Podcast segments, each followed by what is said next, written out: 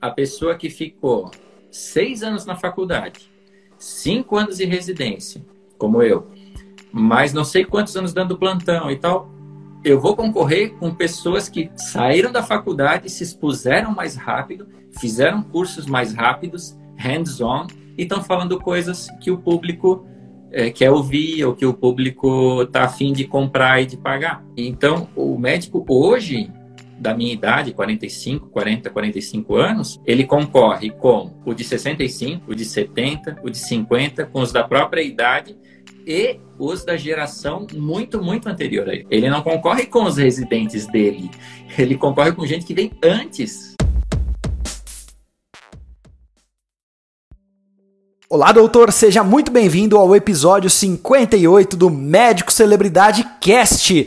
Nesse episódio eu vou entrevistar o cirurgião do aparelho digestivo, Dr. Marcos Ratke, e nós vamos falar sobre como o Dr. Marcos, depois de muitos anos de formado, depois de passar por várias equipes de cirurgia, resolveu arriscar empreender e abrir o consultório dele. E ele vai contar pra gente como foi esse processo e como viver de consultório é possível. Doutor Marcos, seja muito bem-vindo, é um prazer recebê-lo. E a primeira coisa que eu quero saber, como foi essa sua jornada até viver de consultório particular, até se tornar esse médico celebridade? O que, que você já fez nessa jornada tão extensa como médico e os seus pontos principais que você gostaria de destacar já em primeira mão aqui? Pô, bastante pergunta já, né? Obrigado pela participação, por ter me convidado, Vitor. Eu te acompanho já desde 2014 é, há muito tempo atrás. Eu fiz o curso Médico Celebridade em 2019, 2020. E a minha jornada ela foi bem lenta, tá? A minha jornada, a minha, a minha transmutação na carreira ela foi bem lenta. Eu sempre fui uma pessoa muito analítica, muito assim conservadora. E com o passar dos anos eu fui percebendo que o jeito da medicina que eu fazia depunha contra mim. É engraçado isso. Por quê? Porque eu estava cada vez mais atendendo mais pacientes, cada vez me envolvendo menos e cada vez fazendo maior volume de pacientes. Então, eu estava procurando sempre é, coisas que me dessem uma falsa sensação de segurança. Só que, por que eu falo que depunha contra mim? Porque eu sempre fui um médico mais enrolado. Apesar de ser cirurgião, eu sempre demorei mais para conversar com os pacientes, sempre me envolvi mais. Então isso depunha contra mim, porque se eu trabalhava por produção e eu me enrolava, eu produzia menos. E aí eu passei a entender, com o passar do tempo, que isso poderia, na verdade, na verdade, aqui em São Paulo, é, ser uma vantagem. O que eu era, o que eu sou realmente, poderia ser uma vantagem. Só que é, como diria outros blogueiros aí, não dá para ser uma, uma moeda de ouro só que no, escondida no fundo do oceano. Né? Não dá para você simplesmente ser um médico muito bom e tal e não ter ninguém te conhecer. E o que me chamou a atenção foi aquele foi aquela história da Folha de São Paulo, né, que a Folha de São Paulo te criticou por lançar um curso chamado Médico Celebridade que era contra fazer marketing, que isso era uma falta de ética, etc. Todos aqueles conceitos antigos que a gente tinha. Eu fui acompanhando seus vídeos, acompanhando seu podcast, lendo sobre outras coisas, outros autores, só que eu não me sentia à vontade de me colocar como um produto, de me colocar como um, é, como você chama, né? uma eu presa, né? uma, pessoa, uma empresa de uma pessoa só. Então, embora eu tivesse o desejo, eu não tinha um impulso. É, não tinha, não conseguia, não conseguia fazer porque eu não me sentia à vontade, até porque passei por problemas de saúde, tive pneumonia, tive tuberculose, fiquei um mês internado. É, isso foi em 2017 e 2018. Depois a minha filha, a segunda filha nasceu, teve um problema de saúde, ficou internada, isso me traumatizou demais. Então eu precisei abdicar da liberdade em favor da segurança. E continuei, mesmo assim, é, trabalhando nos mesmos trabalhos, hospital público, atendendo convênio, fazendo parte de grandes equipes, embora eu já tenha quase 12 anos já de pós-residência. Eu percebi o seguinte, bom, é, eu já tinha comprado o seu curso em 2019, Médico Celebridade, não tinha feito a maioria das aulas por N fatores.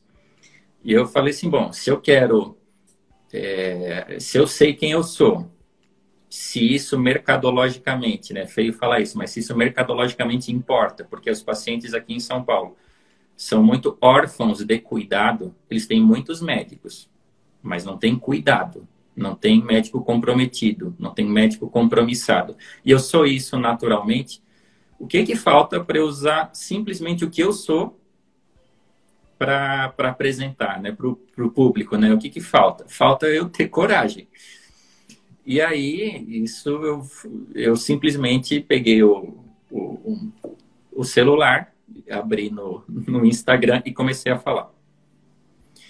E simplesmente comecei a falar. E as coisas começaram, o que eu já tinha absorvido de curso de você, do seu curso, da parte, vamos dizer assim, técnica, de site, de tráfego, etc., eu já tinha tudo isso na minha cabeça. Só que eu não. Era como se eu tivesse uma, uma reserva de dinheiro e estava lá parada no, na poupança, entendeu? Eu não tinha aplicação e nem investi em nenhum lugar. Então eu comecei simplesmente a fazer o que o, o seu curso é, preconiza, que é ter uma primeiro ter um foco e gostar do que se faz. Segundo, é, ter a coragem. Isso que foi foi, o, foi a questão maior. Depois de ter a coragem, ter a constância. Não ter medo de julgamento. Ter disciplina.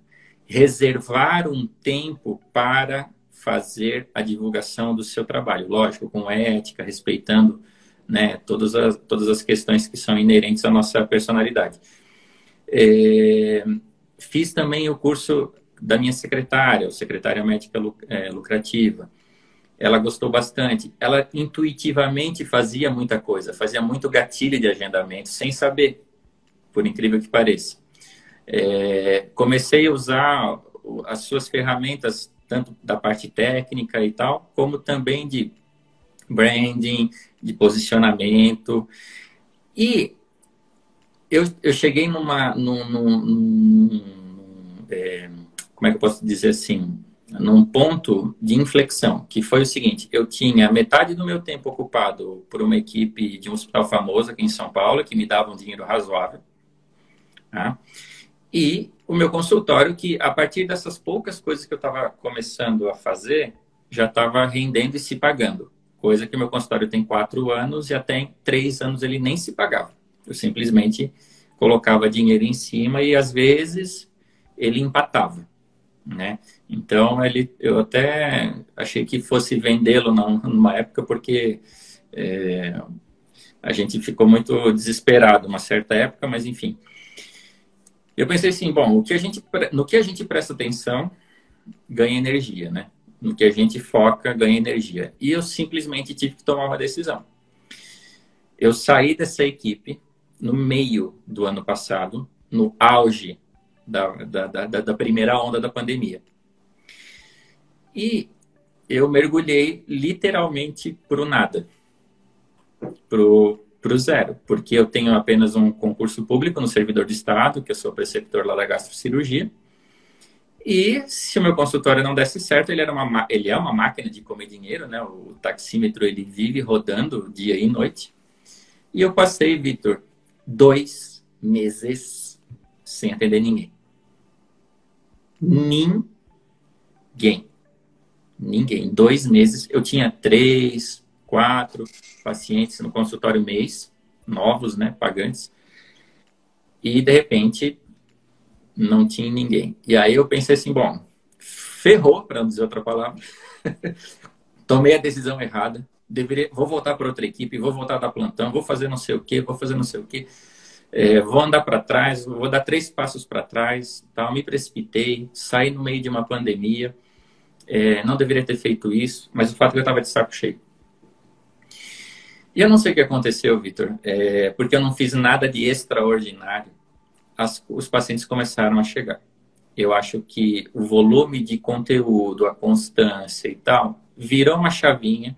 Eu, eu não sei, eu não sei te dizer é, o que que chave virou, mas os pacientes começaram a vir. Então, a partir de é, foi maio e junho que eu não atendi ninguém, basicamente. Eu até cogitei com a secretária de arranjar um emprego para ela, um amigo meu. Porque o consultório é pequeno, só tem ela, né? E eu e a minha esposa. E aí, os pacientes começaram a vir. Os pacientes começaram a vir e desse impulso inicial, sete pacientes no outro mês, depois dez, depois 15. Agora eu estou com uma média de 20 a 25 pacientes mês que acabam não me gerando grandes cirurgias, porque eu sou cirurgião oncológico, mas faço também é, cirurgias menores, é, mas acaba não me gerando muitas cirurgias. Eu não sou um médico caro, mas a gente sabe que em São Paulo as coisas estão bem estabelecidas para quem vão os pacientes, né, e tal, os grandes convênios. E eu também abdiquei, nunca deixei entrar convênio dentro do consultório. Isso é uma questão minha desde o início. E eu achei até que poderia colocar convênio dentro do consultório nesse período de dois meses que realmente a coisa apertou. Os pacientes começaram a vir, começou a gerar cirurgia. Com o surgimento dos pacientes, eh, eu consegui mais depoimento, eu consegui mais engajamento, eu consegui mais prova social, eu consegui mais validação.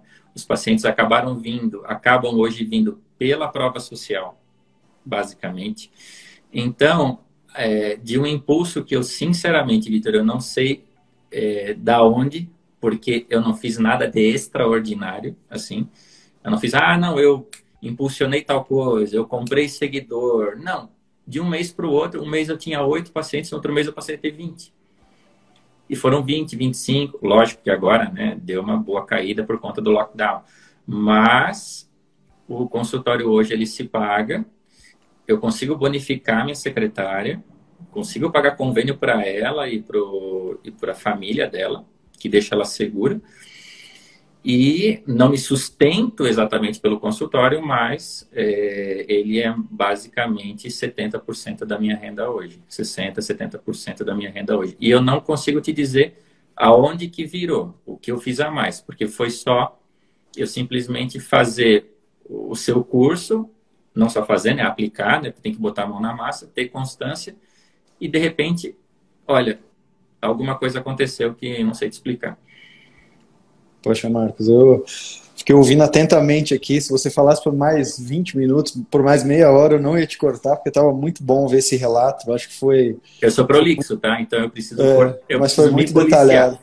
É, mas são, são dois aqui. Mas olha só, vendo tudo que você falou, você falou algumas palavras, uma delas foi coragem. Né? E a maioria de quem vai nos escutar, de quem está assistindo, quando eu falo do médico celebridade, eu, eu tenho que ser sincero. É um curso extenso, é um curso que eu tento pegar ali todas as uh, os 360 graus do que o médico precisa. Não é um curso assim fácil de digerir. Eu quero mostrar para ele, eu falo, ó, eu quero que você assista isso uma vez só na sua vida e que vai te servir talvez para sua carreira inteira. Só que o que acontece? Muitos desses alunos e aí eu tô, poderia até eu estar me queimando falando isso, mas eu quero ser sincero com quem está ouvindo. Pode olhar aquilo e falar assim, poxa, é muita coisa, não é para mim. E eu sei, eu consigo ver os dados desses alunos, muitos deles eles olham o, o médico celebridade, não assistem a maioria das aulas, se assustam, se né? assustam, não assistem a maioria das aulas, não fazem as coisas. E você falando aqui, eu achei interessante. Me inscrevi em 2019, 2020 chegou pandemia, eu falei, não, eu quero mudar, já estou, entre aspas, saco cheio daquela rotina hospital, uh, faço parte de uma equipe grande, de vez em quando ganho um auxílio, primeiro auxílio, segundo, e aquela coisa que a gente já conhece e tudo mais. Sua esposa, sua esposa é cirurgiã sabe disso, né? É, sabe, sabe bem disso, é mesmo sua área. E o que que acontece? Eu, eu tenho uma história que talvez você já até ouviu falar, tem uma expressão, na verdade, que é o queimar a ponte, né?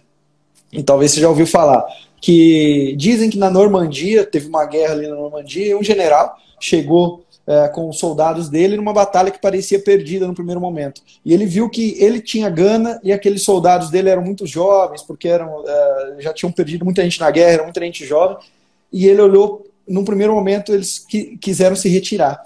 E ele deu ordem para que os soldados queimassem a ponte, para que eles não conseguissem voltar e tinham que, que, que sacrificar na batalha e, e colocar a, é, ali a pele em risco, né? O skin the game. A gente sempre pensa, será que eu fiz a escolha certa?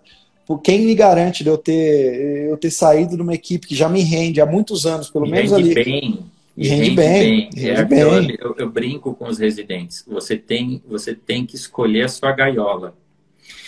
A gaiola, ela pode ser de madeira, ela pode ser de cobre, ela pode ser de ouro, mas ela é uma gaiola. Então, assim, e às vezes quando a gente abre a porta, né, eu sou do interior, então às vezes quando se abre a portinhola da gaiola, o passarinho sai, rodeia a gaiola e volta, porque ali ele tem comida. Ele não, ele não, ele não foge. Então, a coragem de você se lançar para o desconhecido é, é que é o mais importante, na verdade. O que a vida pede, o Guimarães Rosa já falava, né? A única coisa que a vida pede é coragem. Porque eu pensava assim, poxa, o que eu, que não sou professor doutor, que não fiz faculdade é, numa instituição tradicional, fiz Federal de Santa Catarina, sou do interior de Santa Catarina, fiz Santa Marcelina, fiz centro médico, não fiz mestrado, não fiz doutorado, ou seja, tenho uma formação que é uma formação média, vamos dizer assim.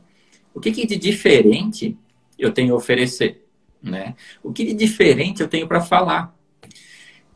E não é nada de diferente, eu não tenho nada de diferente para falar. Simplesmente, é, o que hoje eu falo é o que acontece no meu dia a dia. Que acontece no meu consultório, as dúvidas, as angústias, os paci... lógico que as histórias a gente não fala nenhum nome, etc. e tal. E eu não gosto de falar nem quando o paciente permite. Mas você conta exatamente as nossas. A gente contar essa proximidade da, do, do, que eu tenho com o meu paciente de consultório, simplesmente contar para uma tela, que vai alcançar sei lá quantas pessoas, entendeu? Então, isso é tão maluco, Vitor, que você fica. É que eu já te falei, aqui em São Paulo, você tem milhares de médicos e não tem nenhum. Tá? Então, assim, que médico que liga para o paciente para saber como ele está? Ele, médico. Que médico que deixa o WhatsApp? Como você deixa o WhatsApp, Marcos? Os pacientes acabam te incomodando? Não, não me incomodam. Raramente me ligam ou me mandam WhatsApp por algum problema que não seja realmente que precise. Então, essa proximidade que eu gosto que eu tenho no, no, no, consultório, que eu sempre tive, que eu achei que era uma desvantagem, e que foi um dos motivos que eu quase não fui cirurgião, porque o meu modelo de cirurgião era aquele, era aquele modelo tradicional, frio, que só quer saber de operar, etc., e não se importa com nada além de operar. Eu achei, eu vi que isso era uma vantagem, entendeu? E eu já tinha 10, 11 anos de formado de cirurgia. Eu ensinava as pessoas a operar. Pô, o que que falta? falta coragem. E aí, se eu quero ter um consultório, se eu tenho, já tenho, tinha, né, um consultório montado, se isso é o que eu faço a minha melhor medicina, essa é a minha melhor versão, né? Falando como blogueiro aqui. Se essa é a minha melhor versão, se isso é o que eu gosto de fazer, se eu não investir energia nisso, não vai dar. Então vai ter um momento que se eu quiser trocar o livro da estante, eu vou ter que tirar o velho e por algum momento vai ter um espaço vazio. Só que esse meu espaço vazio foram dois meses, Vitor. Entendeu? Dois meses. E eu com filha, duas filhas pequenas e tal. A minha mulher agora que engrena um pouquinho mais no consultório. Eu estava achando que errei estrategicamente e que eu estava sendo petulante, soberbo, é, home broker, sabe? Arriscando, arriscando dinheiro da família, arriscando dinheiro de plantão suado colocando a perder, por exemplo, anos, é, meses e meses de plantão que eu juntei para que eu e a minha esposa juntamos para comprar o consultório e mais a reforma e mais não sei o que e. E de repente o consultório só consumindo, consumindo, mas espera aí, metade do meu tempo eu estou numa equipe que me paga X. E meu consultório está outra metade. Eu preciso ter disponibilidade. Eu preciso ter. O paciente particular, ele quer você ser atendido logo. Ele quer disponibilidade. E eu tinha disponibilidade uma ou duas vezes na semana. Entendeu? Entendeu? Então, o paciente que ligava para mim na quinta, eu só conseguiria atendê-lo na quarta da outra semana. Então, como eu vou. Eh, se eu não invisto o meu tempo, se eu não rego, se eu não adubo, se eu não.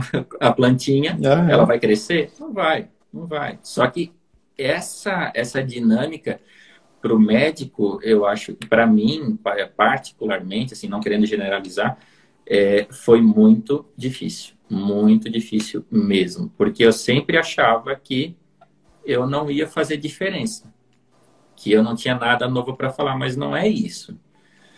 É, na verdade, as pessoas querem que o seu médico fale. Elas não querem um Google, uma pessoa que é, ninguém conheça, um médico que ninguém conheça e tal. Por que, que eu não posso ser o vetor de tirar a dúvida de pacientes que, por exemplo, não têm condição de pagar uma consulta comigo? Ou que não podem vir a São Paulo? Por que, que eu não posso, parafraseando Einstein, né? O, o hospital. Por que, eu não posso ter uma gotinha de Dr. Marcos na rede social para aquela, aquela paciente que é de Manaus, que já me procurou, para paciente que é de Recife, que já me procurou, para paciente que é do interior de Santa Catarina, que já me procurou, para ela me achar lá e falar assim, poxa, que legal, me identifiquei, manda um direct, não sei o que, blá, blá, blá. Não me importa de responder, respondo tudo, é, fico à disposição, dá trabalho. Mas se eu não fizer diferente, eu não posso esperar um resultado diferente. Se eu não Exatamente. Tiver, se eu não tiver disponibilidade, como é que eu vou querer ter um consultório? Parece óbvio, né? Parece óbvio. Mas demora para amadurecer. Olha, Vitor, demora. Eu demorei uns dois anos. Eu comprei seu curso, e só fui terminar um ano e meio depois. É, imagino. Você sabe que essa é, é, uma armadilha que quanto mais eu ouço histórias de médicos, pode ter certeza que eu ouço várias todos eu, os dias e já estou fazendo imagino. isso há anos, é, eu, eu consigo identificar essa armadilha cada vez mais, que é eu tenho um período no meu consultório por semana, um período que talvez seja duas ou três horas, que eu, é eu alugo uma sala.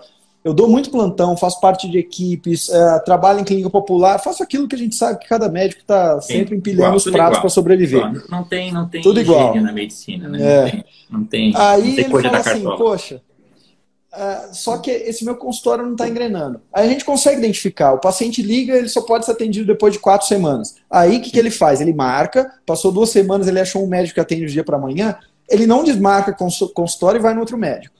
E aí ela, poxa, mais um paciente faltou, fiquei sem fazer nada. E aí quando minha secretária, eles ligam, eu estou investindo em marketing, Vitor, eles ligam, eu tenho horário só para daqui um mês, e, e aí eu não atendo esse paciente, ele desliga. E aí eu vejo que isso aí começa a se tornar um ciclo, um ciclo, um ciclo muito prejudicial. E aí o que, que, eu, o que, que eu comecei a notar?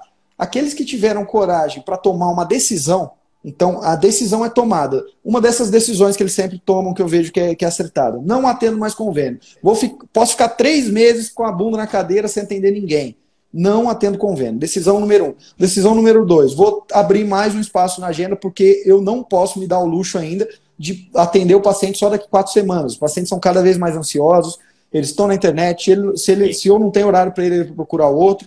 Então são decisões que a gente vai tomando. Senão a gente fica sempre nesse ciclo e parece que não, mas é um ciclo que vai afundando cada vez mais. É, e, aí, e aí, Marcos, eu fiz uma pesquisa com, minha, com, não com os meus alunos, mas com, com toda a minha audiência 73% dos consultórios hoje médicos no Brasil, que eu, pelo menos participaram da pesquisa, mais de 400 participaram, não pagam as contas.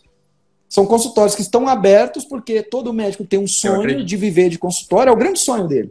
É o Sim. grande sonho, ninguém quer ficar trabalhando para os outros. É o grande sonho. Então, ele tem, então eu estou falando desde aquele que tem um período só, ou aquele que, que, que financiou, que fez alguma coisa e está lá o todos os dias. 73% ele ainda não se paga. E por que, que não se paga? Porque a maioria tem uma visão que você falou que você tinha, ou que talvez num primeiro momento você ficou ali uh, refletindo sobre ela, que era, eu não tenho diferencial, e muitas vezes a gente se julga muito, né? Achando que só quem é formado na universidade A, B ou C é, é o grande competente, quem está naquela equipe A ou B, B, ou C, quem fez fellow fora e tudo mais. A gaiola de ouro, né? Exatamente, sente, igual você, você disse sente, bem. É, você se sente protegido. Eu tenho, olha, Vitor, eu trabalho com residência desde que eu desde o meu R2 eu trabalho ensinando o, R, o R1, então eu gosto muito disso. E todo mundo me pergunta assim, poxa, o senhor não tem mestrado, não tem doutorado, tá? Já tentei, já comecei, encher meu saco, blá, blá, blá. O que, que o senhor se arrepende da sua carreira? Eu falo assim, olha, eu só tenho uma coisa que eu me arrependo. Eu deveria ter no meu R3, no meu terceiro ano de cirurgia geral, de, de cirurgia do aparelho digestivo, ter aberto uma, um, um horáriozinho em consultório. No meu R3, à noite, final de semana. Por quê? O que, que acontece? É, consultório é uma coisa de longo prazo, né? Só que a gente acha que o consultório, quando a gente termina a, a, a residência, como ele é de longo prazo, você tem despesas para agora, certo? Então você dá plantão, você trabalha para convênio, dois meses, um mês está ali pago, etc. E aí você pensa o seguinte: bom, o consultório, eu vou fazer uma massa de pacientes, vou atender, eu fiz isso, tá? Vou atender muita, muita, muita, muita gente num consultório de, de, de convênio.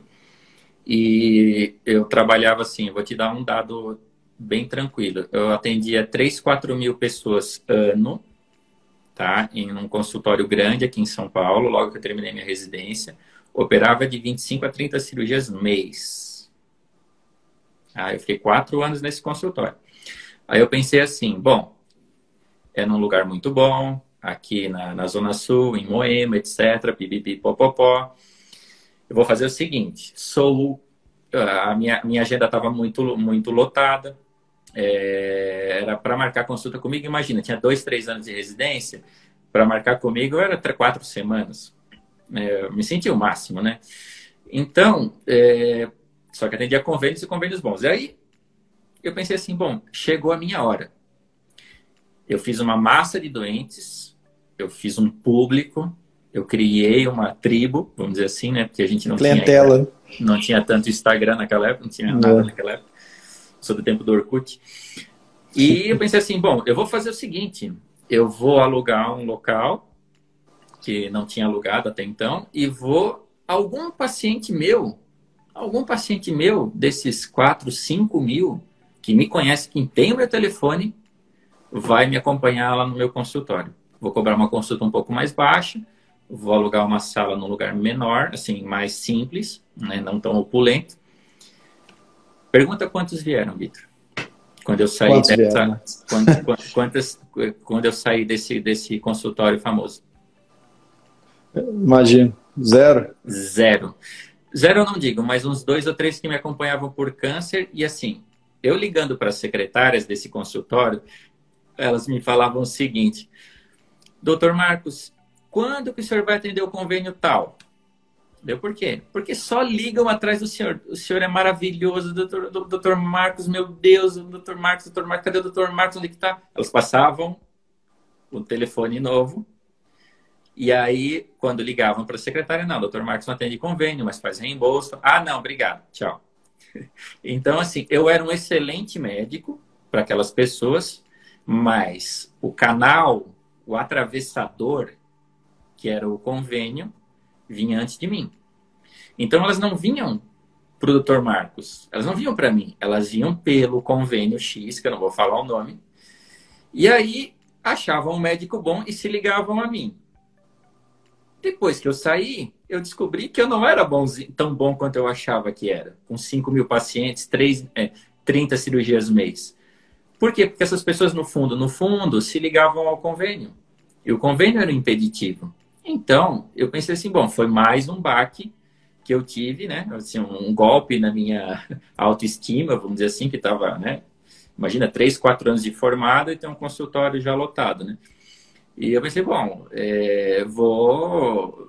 Tenho que fazer um consultório próprio e começar do zero, porque a gente é, tem uma, a gente até discutiu isso contigo uma vez. Aqui em São Paulo, os pacientes, eles não se misturam os grupos de pacientes. Então, se eu trabalho muito no SUS, eu vou ter muito paciente SUS.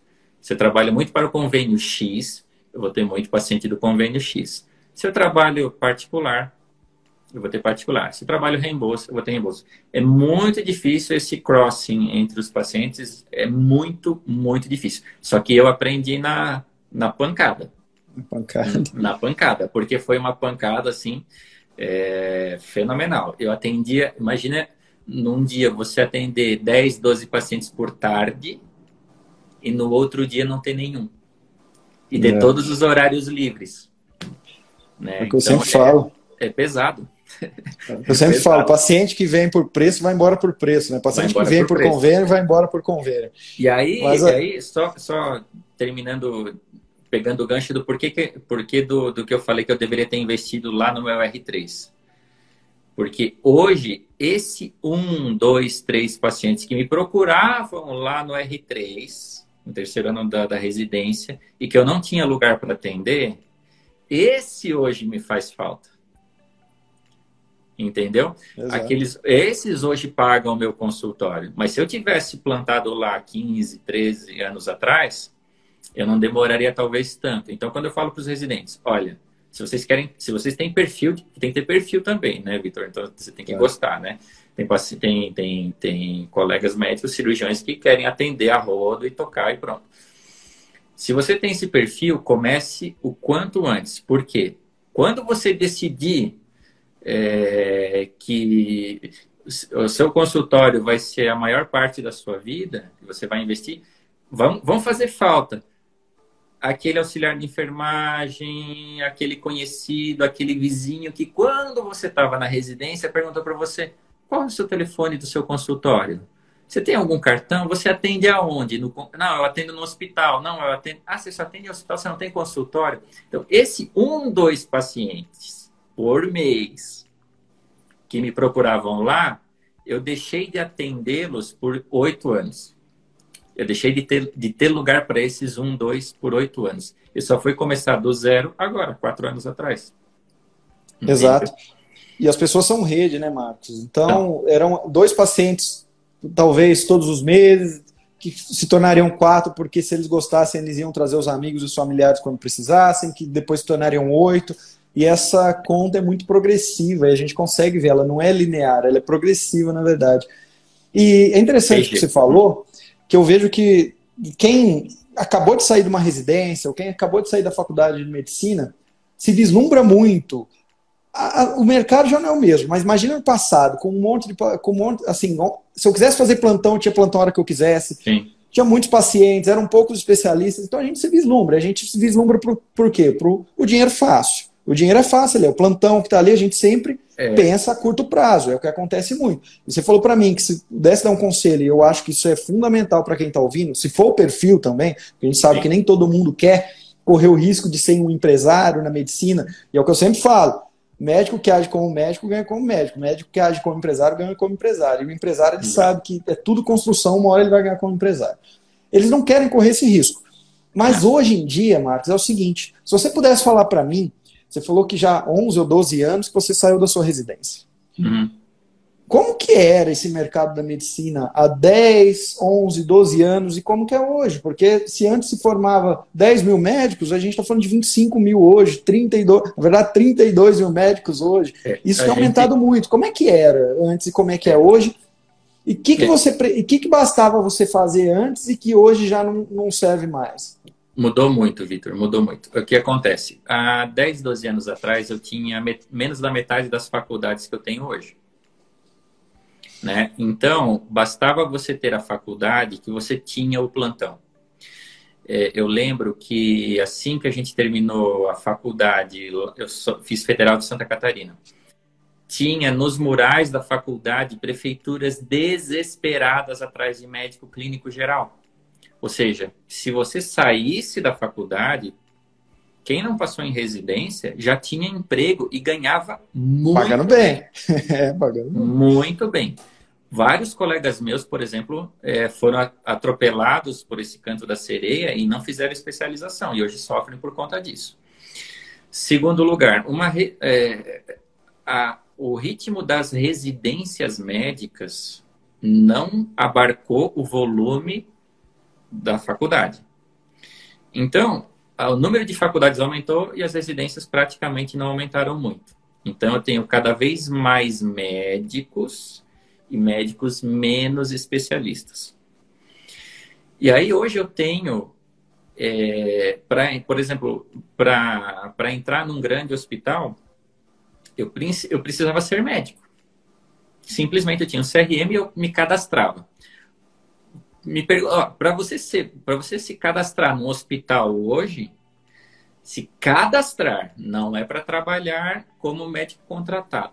Se cadastrar, você tem que ter feito a faculdade, você tem que ter feito a residência, você tem que ter o título de especialização. Você pode eventualmente entrar num banho-maria de um a dois anos, que você não pode internar ninguém, e alguém lá dentro tem que ser padrinho seu. Você tem que ter indicação do corpo clínico, e você passa, depois de um tempo, mesmo internando, no caso dos cirurgiões, por um crivo que é o crivo da qualidade. Por exemplo, o Dr. Marcos operou 10 cirurgias nesse hospital. Então, vem o relatório da comissão de CCIH, de comissão de comissão de infecção hospitalar, bom, número de cirurgias tal, número de cirurgias é, infectou, não infectou, deu alta cedo, deu alta tarde, não sei o que. Isso vai para a chefia de equipe, a chefia de equipe vem e fala, olha, você não está é, exatamente adequado aos nossos parâmetros de, de, de, de acreditação. E aí eu tenho, eu, eu posso ser advertido, eu posso sair do corpo clínico. Então, a coisa funilou de um jeito que, e, e, que se a gente não, não se preocupar cada vez mais em divulgar o trabalho, os, o, o, a, gente vai, a gente vai virar commodity. Né? A gente virou commodity. Então, assim, é, eu preciso fechar uma equipe, por exemplo, de cirurgia geral para cuidar de um pronto-socorro de hospital X nós pagamos um pacote tal, tem que ocupar N, N, é, N dias da semana, fazer tantas cirurgias, vai pagar tal por cirurgia, não, não, não. Se você não, não, não acertar exatamente aqueles objetivos que eles querem e tudo mais, simplesmente a equipe é trocada do dia para a noite. O, os contratos eles são rescindidos. Então, não existe mais garantia. Não existe mais, nem no serviço público por incrível que pareça. Exatamente. O serviço público hoje, é, eu estou no servidor do Estado, né? servidor estadual aqui na Ibirapuera. Eu sou preceptor da gastro ali há um tempinho, já fui da cirurgia geral.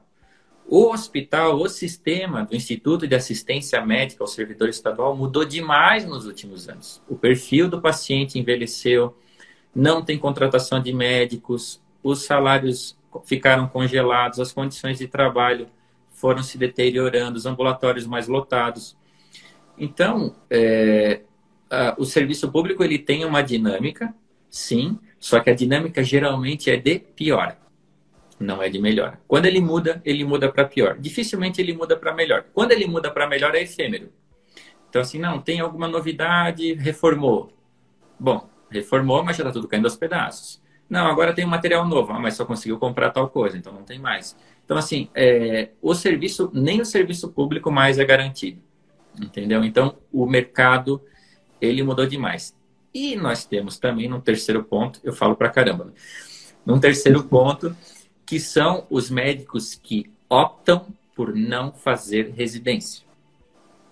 Os médicos que optam, que acham muito trabalhoso você ser um endocrinologista fazendo quatro anos de residência. Muito trabalhoso você ser um dermatologista fazendo três anos de residência. Então, tem muitos cursos de especialização, de pós-graduação, lato, tem, é, tem outras vertentes da medicina não tradicionais, que inclusive eu estou fazendo, por exemplo, que tem, tem, tem colegas médicos que não têm residência nenhuma, não têm vivência nenhuma de hospital, e que fazem é, uma medicina preventiva, fazem uma medicina diferente do foco tradicional, convencional. Não tenho nada contra, mas também a pessoa que ficou seis anos na faculdade, cinco anos de residência, como eu, mas não sei quantos anos dando plantão e tal, eu vou concorrer com pessoas que saíram da faculdade, se expuseram mais rápido, fizeram cursos mais rápidos, hands-on, e estão falando coisas que o público é, quer ouvir ou que o público está afim de comprar e de pagar. Entendeu? Então tem, a gente tá, então o médico hoje da minha idade, 45, 40, 45 anos, ele concorre com o de 65, o de 70, o de 50, com os da própria idade e os da geração muito, muito anterior a ele. Ele não concorre com os residentes dele, ele concorre com gente que vem antes. Entendeu? Então, a concorrência, ela é uma, na minha opinião, é uma progressão geométrica, não aritmética. Então, quanto mais, na minha opinião, a gente colocar e quem a gente é, o, o que a gente pode resolver, identificar esse paciente que quer ser tratado pela gente, melhor, porque não vai esperar, não vai esperar garantias da vida médica, da carreira médica que acabaram. Mas quantos como você, né, Marcos? Com a tua idade já, com uma bagagem, mais de uma década aí saindo de residência e tudo mais, a gente pode falar quase 20 anos aí de medicina.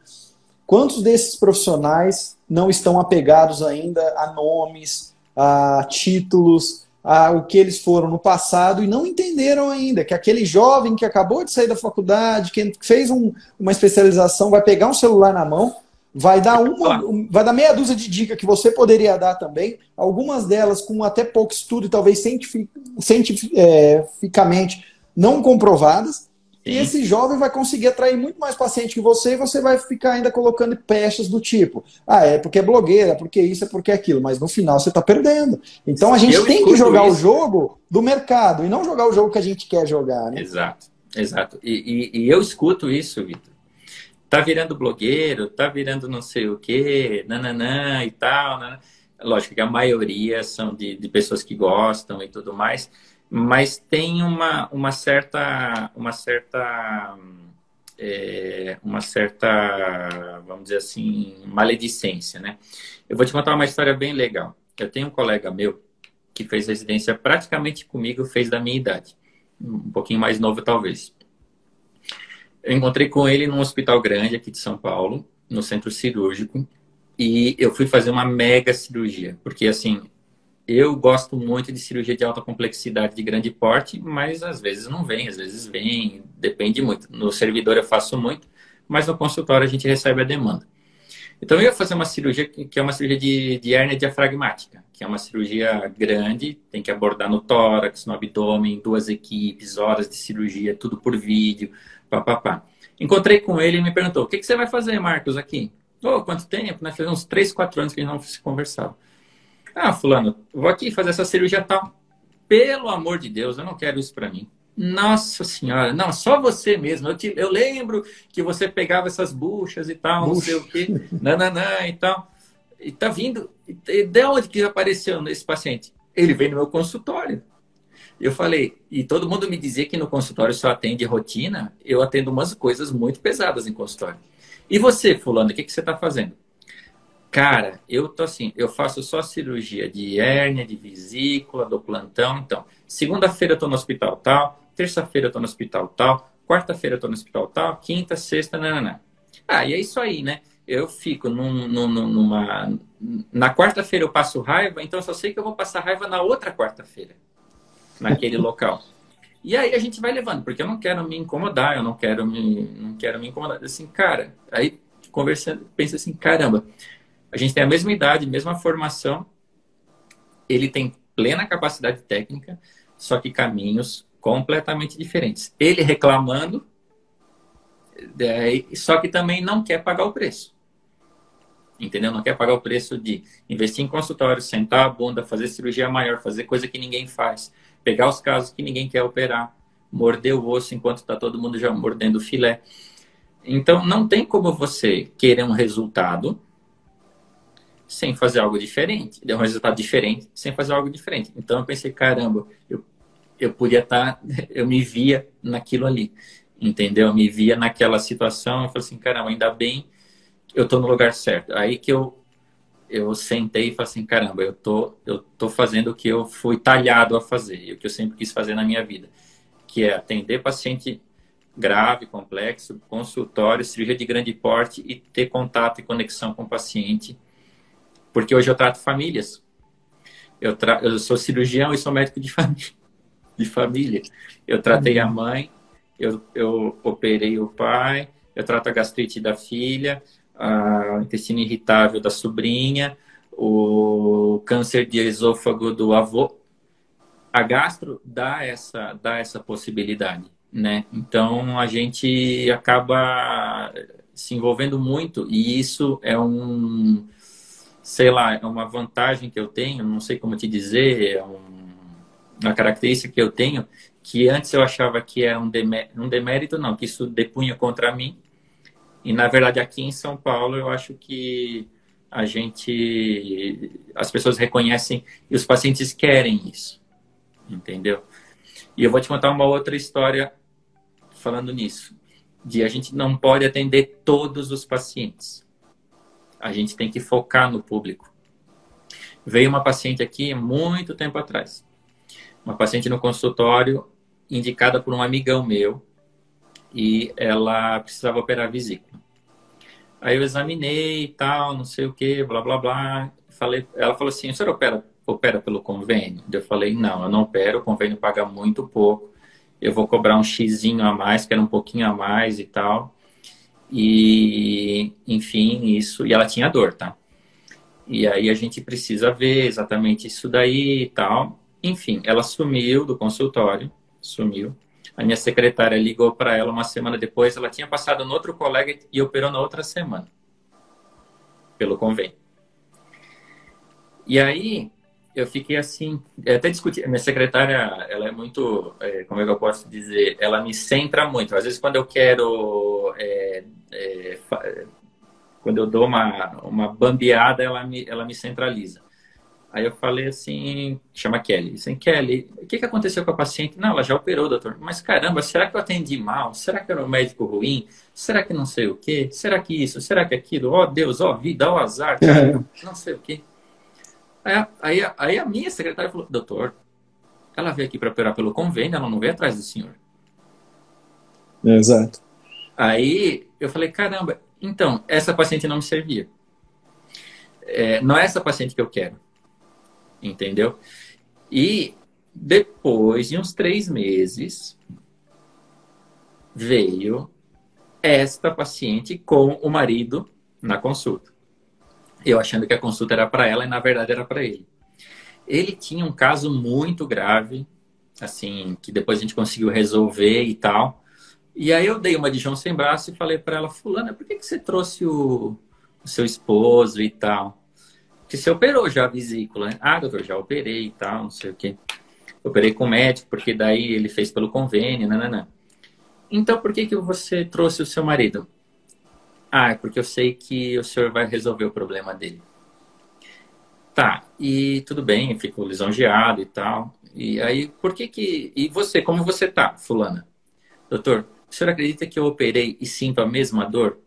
E o meu médico não sabe o que eu tenho? E aí eu tô meio perdida. Daí eu falei para ela: "E aí?" Então, aí ele foge, ele não me atende, aí ele demora para marcar retorno, não me pede mais nenhum exame. E eu tenho exatamente a mesma dor de quando eu operei. Aí eu só levantei meus dois bracinhos e.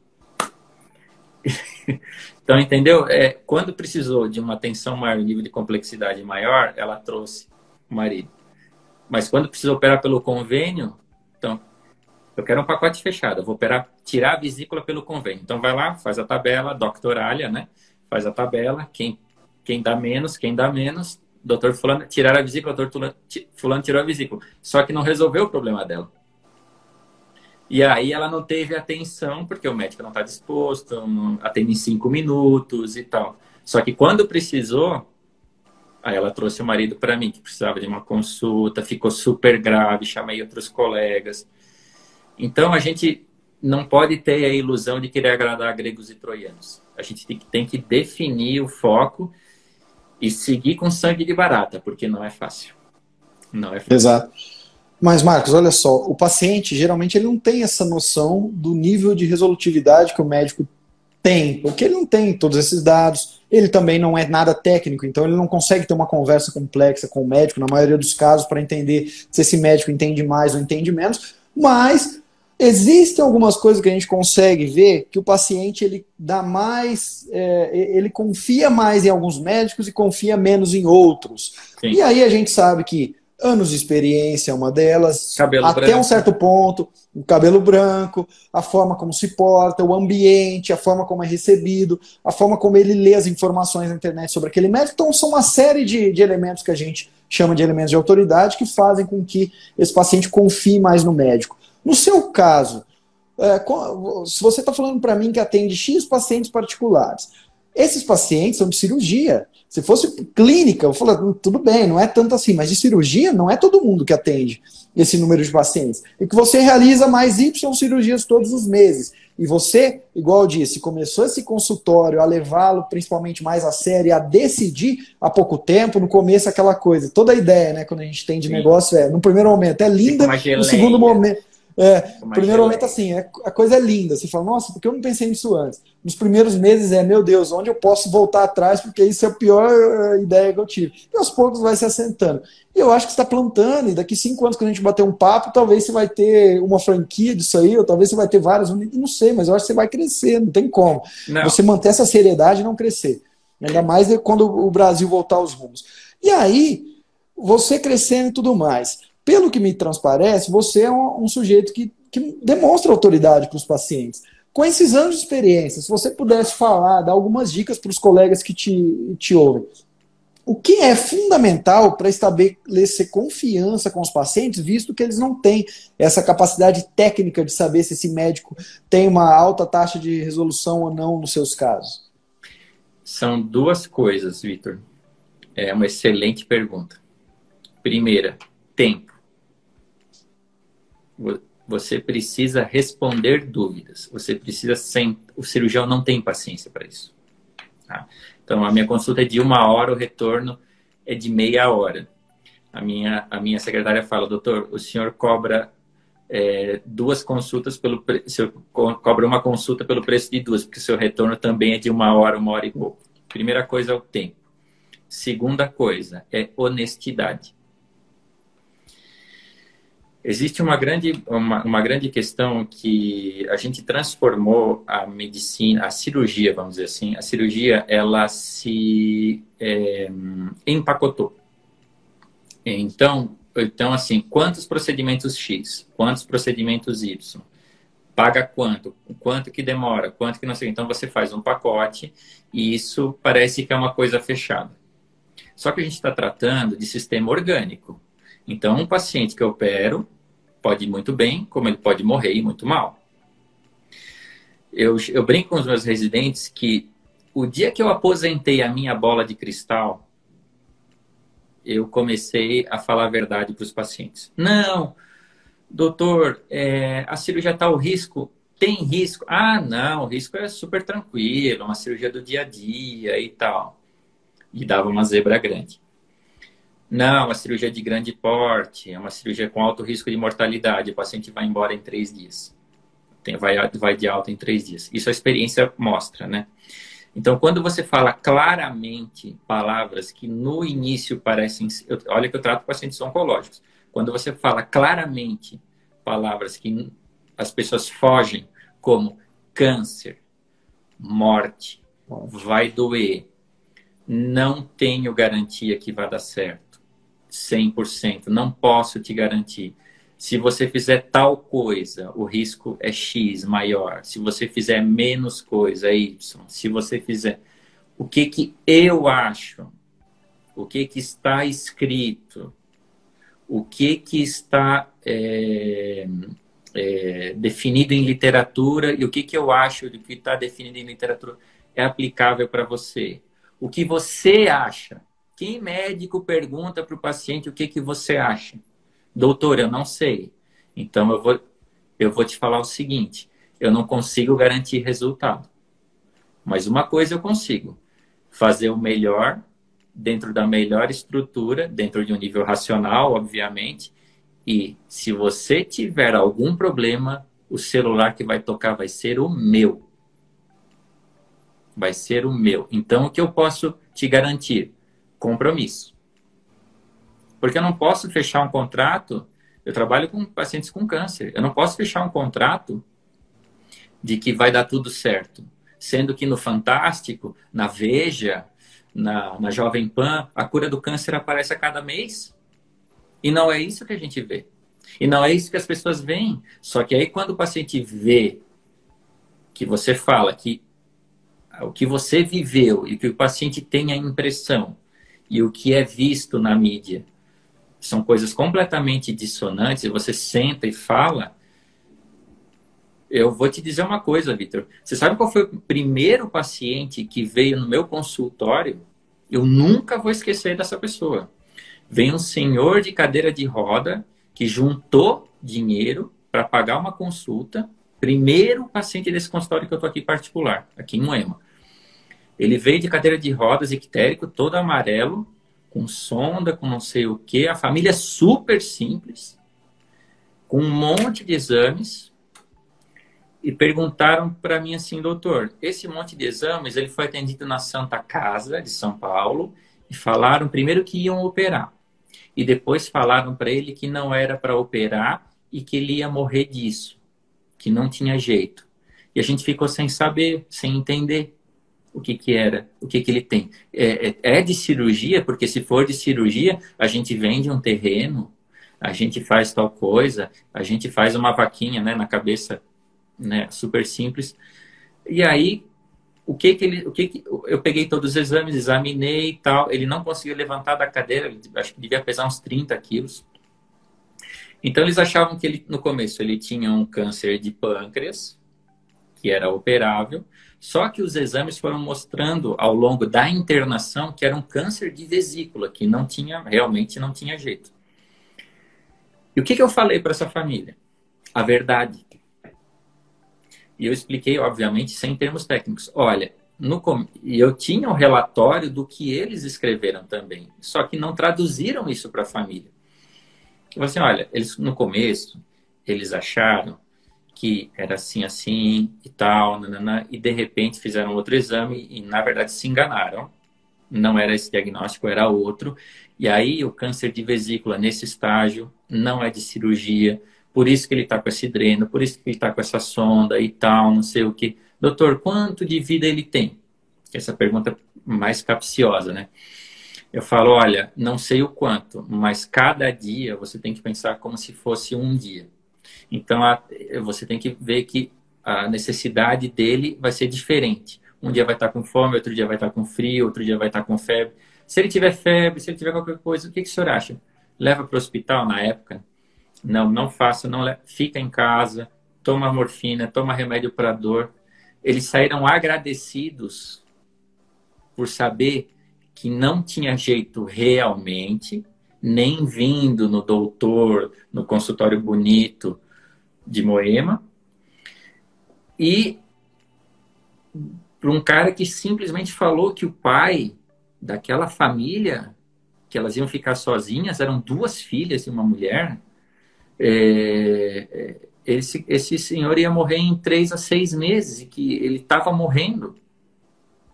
Entendeu? Então, assim, falta verdade, falta honestidade, falta tempo, não falta parte técnica. Não falta. Quando você fala, olha, tal coisa não vai dar certo, eu não estou seguro de tal coisa, eu não sei o que você tem, eu vou te mandar para um colega que eu acho que vai resolver seu problema. Aí você pega, manda para um colega. Não tenho nenhum pudor de fazer isso. E não fico enrolando o paciente.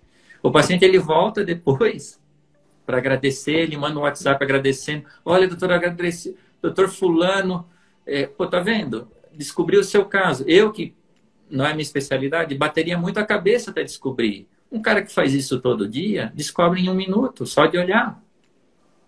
O que falta é tempo e honestidade, na minha opinião. E você falar é, tanto dos prós do sucesso, quanto também do fracasso. Eu operei uma paciente de doença de Chagas. Final do ano passado, deu errado. Reoperei de novo, deu errado. Operei a terceira vez, agora deu certo. Ela veio comigo todas as vezes. Por quê? Porque eu estava tanto no bônus quanto no ônus. Atendi ela sábado à noite, telefone, celular. Fui operar sábado de manhã no feriado, porque era o único dia que tinha na pandemia na época e tal fiz uma cirurgia alargada, fiz a segunda, depois internei ela no outro hospital, fui, reoperei. E ela tá ótima. Só que eu não garanti nunca para ela que ela ia ficar ótima com três cirurgias.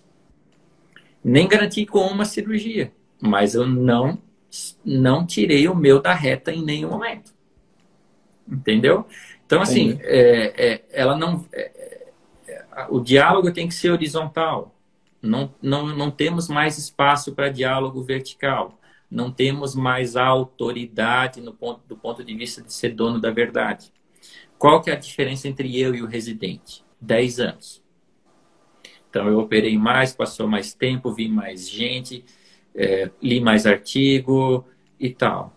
Mas eu brinco com os meus residentes hoje que eu gostaria de ter feito a residência que eles estão fazendo hoje. Então, assim, a diferença é temporal.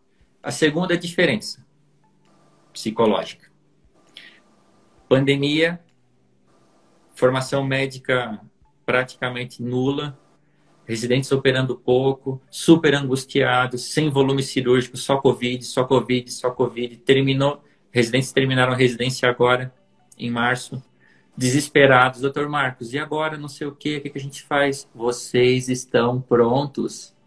Vocês estão prontos. Não vai ser mais um mês, dois meses, três meses de residência que vai fazer diferença.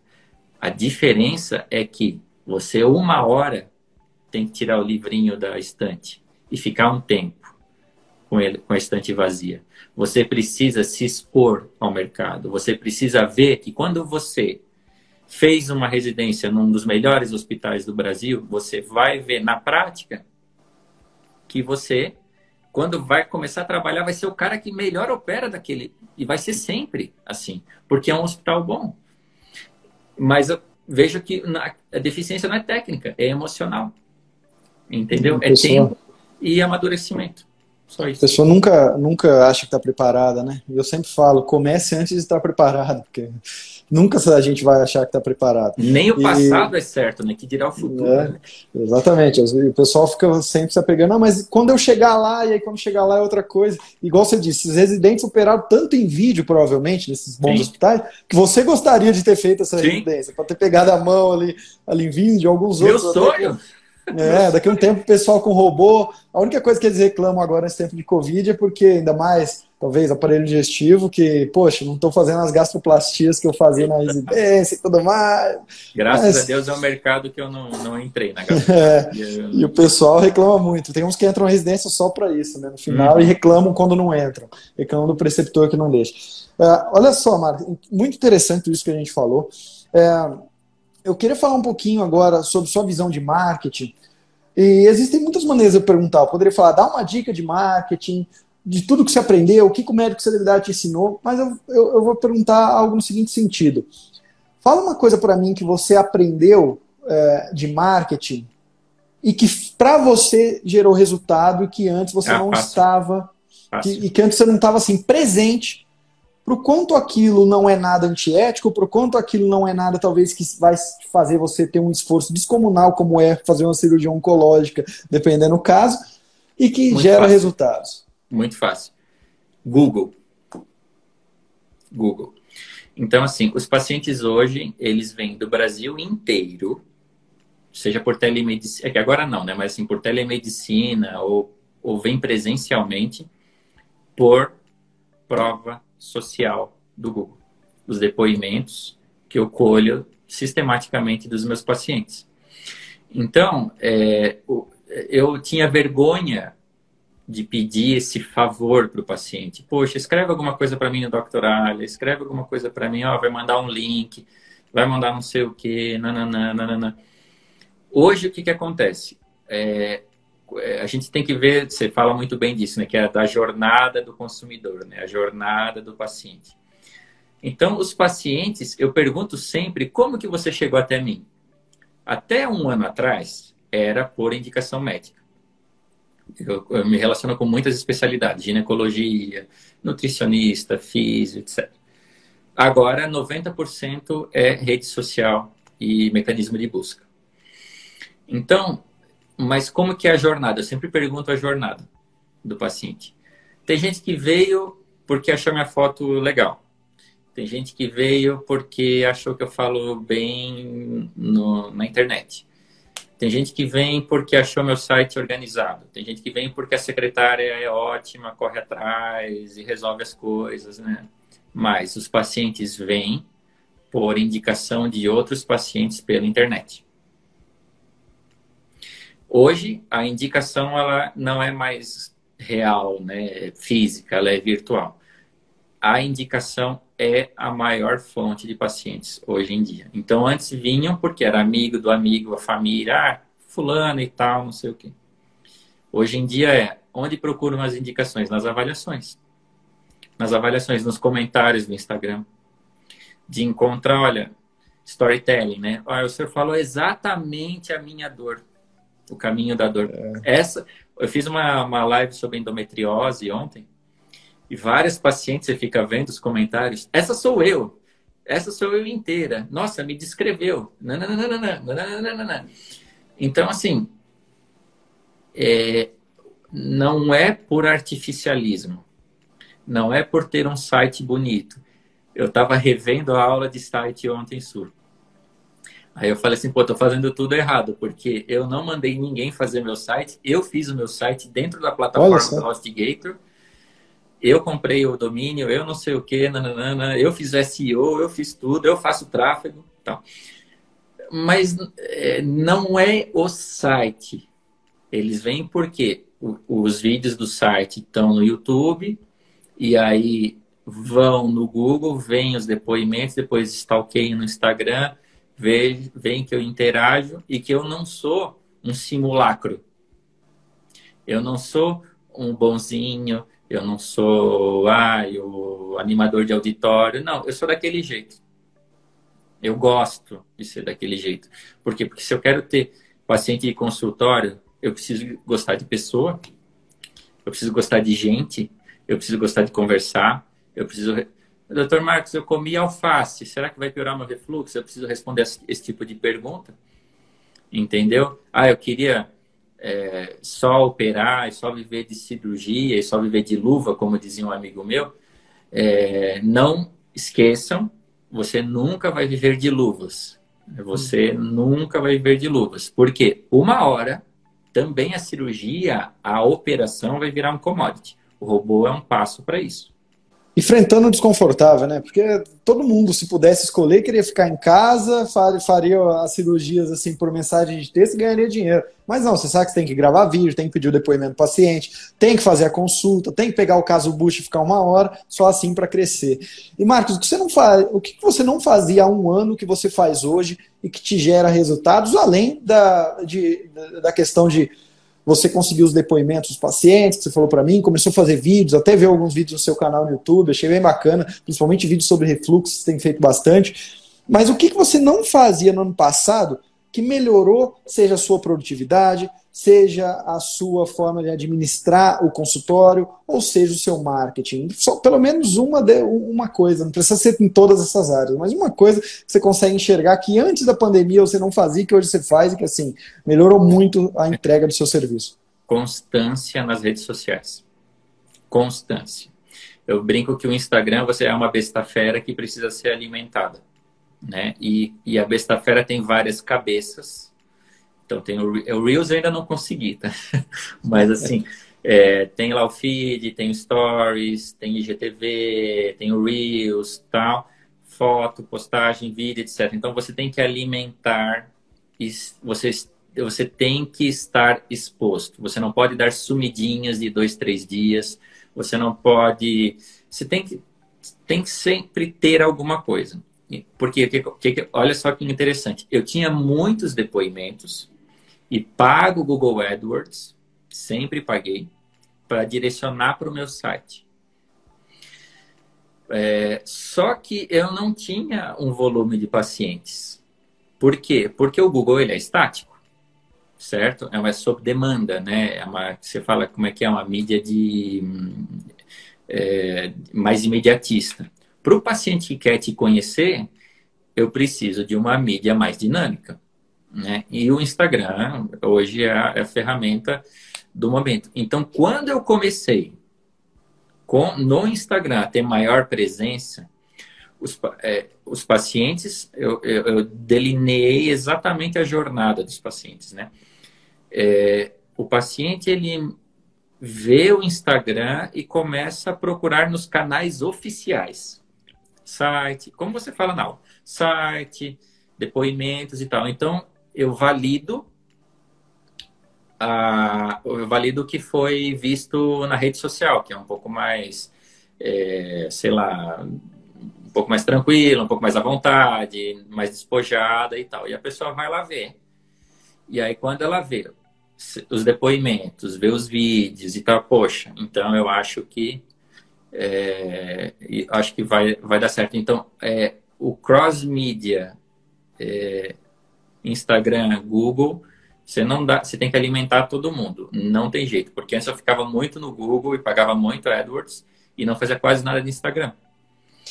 Então, isso e outra, e outra coisa que eu faço na prática aqui, é, na minha opinião, e que muitos médicos, você bate muito nisso, mas na prática é difícil de fazer, é se eu quero ter cliente, eu não preciso só, eu não posso investir só no cliente.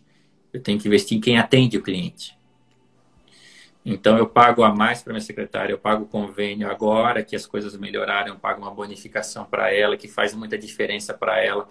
É, já a gente quebra um monte de galhos e tal, mas assim, eu faço coisas na prática, bonificações mesmo, para ela se sentir mais estimulada. Para ver que. Porque não adianta eu crescer, ela vê o meu faturamento, ela viu que tem mais cirurgias e tal, e para ela que não sobrou nada não tem nada. Então, assim, eu vejo às vezes colegas que não conseguem manter quatro, cinco meses uma secretária, fixar. Eu, falo, eu pergunto para eles, bom, a secretária é, é, a sua porta de entrada, é a porta, é, se ela não responder o WhatsApp, se ela responder atravessado no WhatsApp, ela acaba com você. Então, você precisa de uma pessoa e tem um plano de carreira para essa pessoa. Então, assim, bom, agora vai pagar X, depois vai pagar Y, se tiver mais uma cirurgia vai pagar Z. Por quê? Porque a secretária se envolve também na marcação de consulta, no, nas questões de pedir as coisas para o convênio, as internações. Então, ela faz todo esse meio de campo, ela precisa ser valorizada. É por isso que a minha secretária está quatro anos comigo. Ela esteve no osso e agora está também colhendo fruto. Não dá, não dá, não dá para ser, não dá. Não, todo mundo tem que ganhar. Exato. Todo mundo tem que ganhar. Por, ela tinha, ela trabalhou em vários lugares antes. Ela trabalhou no Hospital de Pedreira, que é um hospital público. Eu conheci ela lá. Depois ela trabalhou no Hospital Alvorada, que era o Hospital da Amil. E olha que coisa interessante. Sabe por que, que ela trabalhava nesses lugares? Porque ela mora longe porque ela tem dois filhos, um filho tem um problema na retina, que tem que fazer um acompanhamento, é, já com oftalmo há muito tempo, e ela precisa de convênio, porque o SUS, desculpa, o SUS não funciona, tá? Hum, na minha opinião. E aí, quando eu comecei a pagar convênio para ela, tive menos absenteísmo, ela ficou mais tranquila, os filhos dela ficam bem tratados, qualquer problema usa o convênio. Isso me custou e me custa alto pra caramba. Só que hoje, relativamente, me custa menos. Porque lá quando era osso, e quando o consultório não se pagava, eu pensei assim, meu Deus, eu estou torrando dinheiro, né? Pagando muito mais do que a média do mercado. Mas eu quero a Kelly comigo. Por quê? Porque o dia que eu crescer, ela vai crescer também. E a coisa está começando a acontecer. Então, valorizar, valorizar quem trabalha com você. Pagar os seus auxiliares, né? Que é. também te indicam pacientes, parentes e tal. Então, assim, é, é, é um jogo sempre de ganha-ganha. Não é um jogo de ganha. Eu preciso ganhar, é, você precisa perder para eu ganhar. Porque a gente é Exatamente. É, a gente é, a gente, nós somos cirurgiões, nós somos esse, viemos dessa cultura a cultura do auxiliar da cirurgia, né? Um ganha 30, outro ganha 1, né? Mas eu sei operar tanto quanto que ganha 30, qual é a diferença e tal. Então, se eu ganhar 1.5, eu vou, vou, vou pular dali e vou para outro lugar. Né? Mesma coisa minha secretária.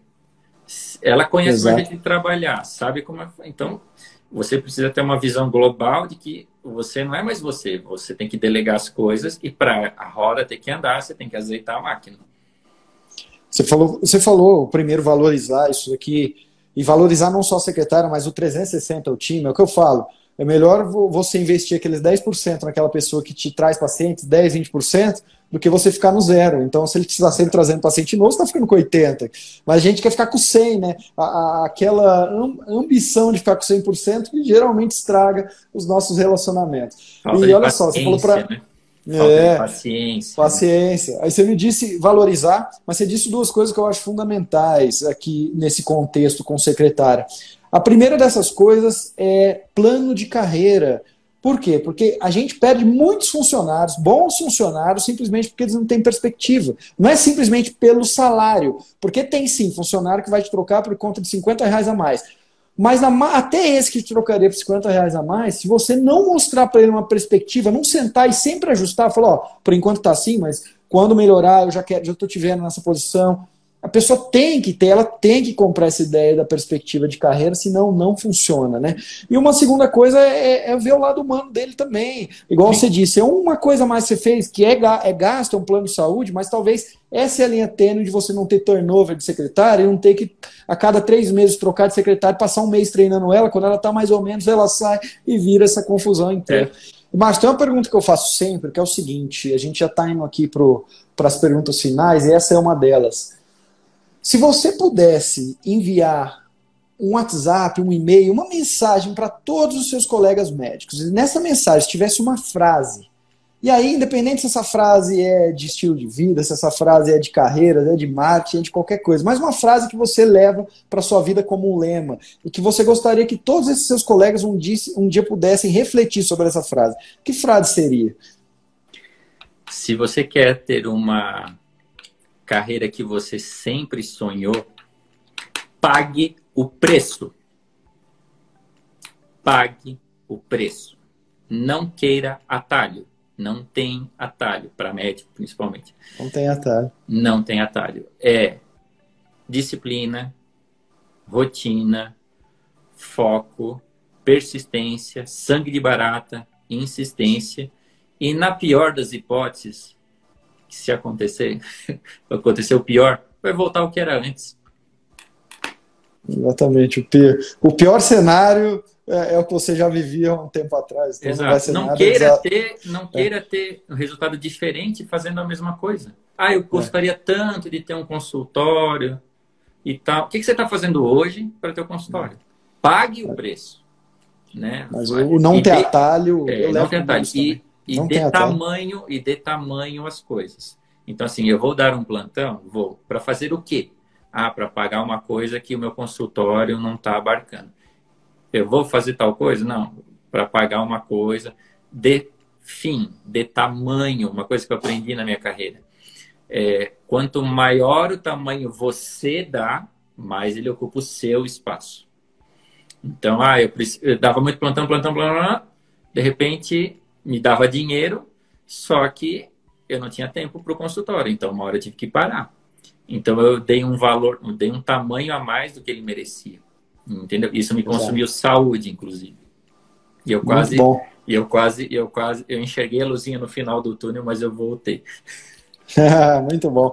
E eu já me despeço de você, Marcos. Eu quero deixar as últimas palavras, é sempre você que vai dar esses, essas últimas reflexões para a gente aqui. Primeiro, assim, foi um prazer falar contigo. Espero mais uma vez que daqui que daqui 5, 6, 7 anos alguém esteja escutando isso e falando, cara, é isso que precisava. Graças ao Marcos, eu pude refletir sobre a minha vida nessa, nesses, nessa uma hora de conversa aqui. E as duas perguntas que eu faço no final são as seguintes. Como que você enxerga, então a primeira pergunta, como que você enxerga a perspectiva da medicina para um futuro próximo, para onde está caminhando esse mercado da medicina? E a segunda, e a segunda é, se você pudesse dar uma dica para o seu colega médico, qual dica você daria, além da frase, agora uma dica prática para ele também, qual dica você daria? Muito obrigado, viu, Marcos? Eu agradeço demais, Vitor, foi uma honra falar contigo. Eu nunca imaginei estar aqui hoje. Sinceramente, achava que isso era uma coisa impossível de fazer, é, de se alcançar. Eu vou dizer o seguinte: é, é, se fosse é, como que eu enxergo o mercado médico? O mercado médico ele na minha opinião tem duas grandes vertentes. A vertente clássica médico hospitalar esta vertente ela está é, sendo como, é, como sendo se transformada em commodity. Então se você quer trabalhar num grande hospital se você quer trabalhar numa grande equipe ter um jaleco bom, bonito atrás de um nome de uma instituição, você será empregado. Seja ganhando 10, 20, 30, 100 ou 1 milhão por mês. Você será empregado. a segunda vertente, a medicina que está se abrindo, graças a Deus, é, que é a medicina da prevenção. A medicina da prevenção, a medicina do estilo de vida, que não é que está se abrindo, né? que na verdade estão dando mais é, cientificidade para isso, não é mais um oba-oba. Então, é a medicina da prevenção até antes de chegar a ter um nome essa doença. Então, eu vejo muitos colegas que têm uma prática, estou falando de mim, muitos colegas que têm uma prática ortodoxa e que estão olhando para esse lado que a gente não viu. E nesse lado, que precisa sentar, conversar, analisar, ser médico de verdade e não só ir lá olhar um ultrassom e operar, é, esse lado é um lado que é um campo muito vasto muito vasto. Então, eu tenho a, transformação do médico em commodity, de um lado, número de consultas, acreditação, é, ganho por, por resultado, ganho por, por volume de procedimento, rebaixamento de honorário médico, troca de equipes constantes e tal. É, é uma é, falta de, de, de, de é, continuidade em determinados trabalhos dentro, de, dentro do hospital, você entra, por exemplo, no hospital querendo fazer alguma coisa a longo prazo, ainda três meses depois sua equipe é descontinuada. Então, se você quer fazer alguma coisa fora desse ambiente, você tem que investir, na minha opinião, nessa medicina, não, não, não sem, sem sair da ortodoxia, mas você tem que olhar para essa medicina e investir no paciente, no paciente, na pessoa. Então, essa é a minha visão. Eu estou começando a olhar um pouquinho mais para esse lado porque é um mercado assim que enorme e que tem muita demanda e que funciona. O que a gente faz funciona nessa parte mais funcional. E outra pergunta foi uma dica para o futuro. Não, não, eu falo tanto que eu me esqueço. É, uma dica em geral para o futuro, para o presente. Uma dica que você daria para o seu colega médico. É, é aquela que eu já conversei contigo. O quanto antes, já conversei aqui, o quanto antes, se você tem esse perfil, o quanto antes, dentro da sua residência, logo depois da sua residência, se não fizer residência, invista em ter um horário para o paciente que te procura diretamente, para o paciente particular, aquele que lá dentro do hospital, que é o vizinho, que é amigo do vizinho, que é o parente do primo, do nananã, do colega do trabalho, que te pergunta assim: quando você está na formação médica, te pergunta assim, é, na, na residência, doutor, o senhor atende em qual lugar? Então você vai dar o cartão, o cartão virtual, etc. Eu falo assim: o meu consultório é tal lugar. O meu telefone é esse.